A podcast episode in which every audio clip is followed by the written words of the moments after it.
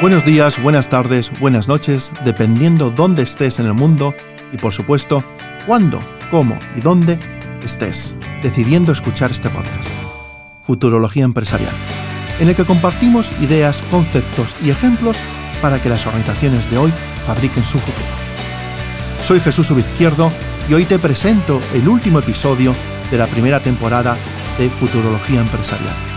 Hoy más que nunca te quiero agradecer el haberme acompañado durante estos meses y confío volver a contar contigo en la segunda temporada que iniciará en unas semanas con el inicio del año. En este episodio hablaré de un Next Practice que aglutina muchos de los ingredientes de futurología empresarial sobre los que hemos hablado a lo largo de los episodios anteriores. El caso de hoy es Tesla. Tesla nació en 2003, en California, y que a diferencia de lo que muchos creen, no fue fundada por Elon Musk, sino por Martin Eberhard y Mark Tarpenning, dos ingenieros que buscaban acabar con la dependencia de los combustibles fósiles. Para esto, partieron del concepto del automóvil eléctrico y lo reinventaron. En 2004, Elon Musk forma parte de la primera ronda de inversiones y apuesta con fuerza por la idea de una movilidad sostenible y de cero emisiones termina convirtiéndose unos años más tarde en CEO de Tesla. Desde un análisis profundo, se considera Tesla la primera startup en la industria automotriz en mucho tiempo, porque cuando llegó al mercado, el mundo del automóvil llevaba años sin ver nacer nuevas empresas. Esto en sí ya suponía una disrupción frente a lo estipulado, porque un nuevo player, un nuevo jugador, venía a enfrentarse a los gigantes de la industria. En su camino hacia el éxito, Tesla ha utilizado ingredientes de futurología empresarial. Veamos algunos. En primer lugar, Tesla identifica una tendencia clave del entorno, la ecología, y busca darle respuesta a través de sus productos y servicios con una movilidad menos contaminante para el planeta. Además, la compañía tiene un enfoque 100% centrado en la tecnología y apuesta por las comparaciones con Apple, es decir, basar su desarrollo en un mix de sencillez e innovaciones tecnológicas.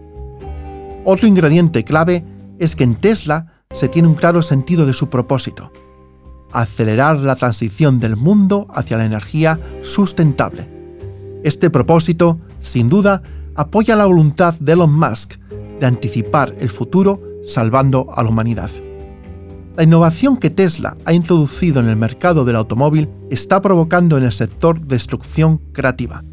Este concepto describe el proceso por el cual una innovación cambia el modelo de negocio predominante de una industria y acaba transformando las técnicas de producción o de comercialización. Un ingrediente que desde Tesla se está manejando con mucho acierto es la racioemocionalidad. Como ya sabemos, las palancas racionales son imprescindibles para el éxito de un proyecto organizacional, pero las palancas emocionales que sirven para liderar personas que van a llevarlo a cabo no lo son menos. Desde la compañía se ha dicho que sus automóviles están orientados a personas que quieran avanzar en el futuro, que no se estanquen en vehículos que comienzan a formar parte del pasado. La importancia de asumir la transformación es uno de los mantras corporativos, sin lugar a dudas, de Tesla. Y es que la compañía vive en un aprendizaje y en un reaprendizaje continuo. Y aquí el liderazgo de Elon Musk es esencial. Musk, a lo largo de su trayectoria, ha interiorizado que la velocidad del cambio es cada vez más rápida y que hay que adaptarse a ella. Así, en su vida, ha fundado varias empresas revolucionarias como PayPal, SpaceX, o The Boring Company, sobre la importancia de empoderar las ideas originales, así como los productos, los procesos, los servicios que diseñan, crean y desarrollan las organizaciones, en Tesla se ha pensado fuera de la caja y la estrategia ha sido sorprendente. En 2014, Tesla liberó todas las patentes, sumándose a la tendencia open source. Se permitía que cualquier persona accediera de manera gratuita a la información de la empresa sobre la fabricación de automóviles eléctricos. Y además, Tesla anunció que no emprendería acciones legales a todas aquellas empresas que utilicen estas patentes de buena fe y con el principal objetivo de conseguir una evolución más rápida y mayor en el sector del coche eléctrico. ¿Qué estaba haciendo? Comunicar a todo el mundo que las ideas eran de su autoría y además erigiéndose como líder del sector, desde un enfoque colaborativo. El estilo de management que se practica en la empresa sabemos que impacta en los resultados que se obtienen. Y el estilo de Elon Musk determina lo que sucede en la compañía. Para sintetizarlo, baste recordar esta cita de Musk. La persistencia es muy importante. No debes rendirte a menos que te veas obligado a hacerlo. Y por supuesto, desde Tesla se ha trabajado en su entorno de no mercado, porque como señalé en el episodio dedicado a esta idea, cualquier innovación que revolucione una industria plantea retos sociales y desafíos políticos. Un ejemplo para el caso de hoy es que Tesla, en 2020, creó, junto a otros actores de la industria, el lobby, The New Zero Emission Transportation Association, para impulsar políticas en Estados Unidos que contribuyeran a las de vehículos eléctricos. Llegados a este punto, te puedes estar preguntando si en este episodio no aparece un cadáver corporativo. Sí lo hay, y se trata del gran innovador en el sector de la movilidad de inicios del siglo XX, General Motors. Sobre su historia voy a destacar tres puntos clave. Primero, el fundador de General Motors, Billy Durant, que se había hecho rico con los coches de caballos, apostó por los automóviles para revolucionar el sector de la movilidad. Sin embargo, quien lideró el crecimiento y expansión de la empresa fue Alfred Sloan, su presidente durante más de 30 años. Segundo, General Motors desarrolló una estrategia completamente diferente a sus competidores.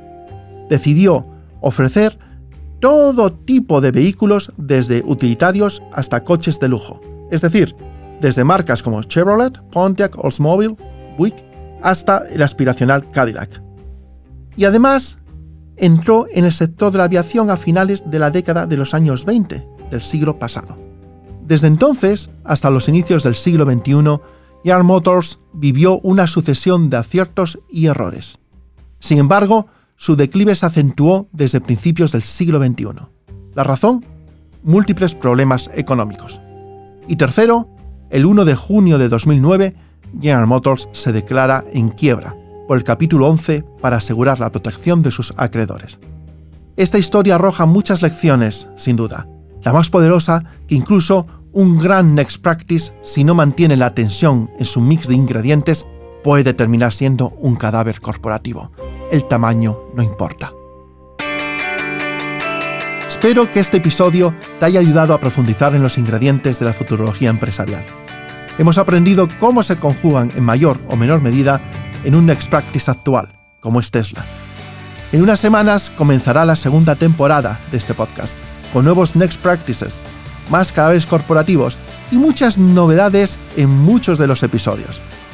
Mientras llega ese momento, si quieres profundizar en la futurología empresarial, te recuerdo mi web, jesusubizquierdo.com donde semanalmente comparto ideas disruptivas, tendencias y nuevos marcos conceptuales para las organizaciones del siglo XXI. También puedes seguirme en YouTube, LinkedIn y en Instagram, arroba Pronto seguiremos hablando de cómo fabricar el futuro empresarial y de cómo tener éxito en los próximos años.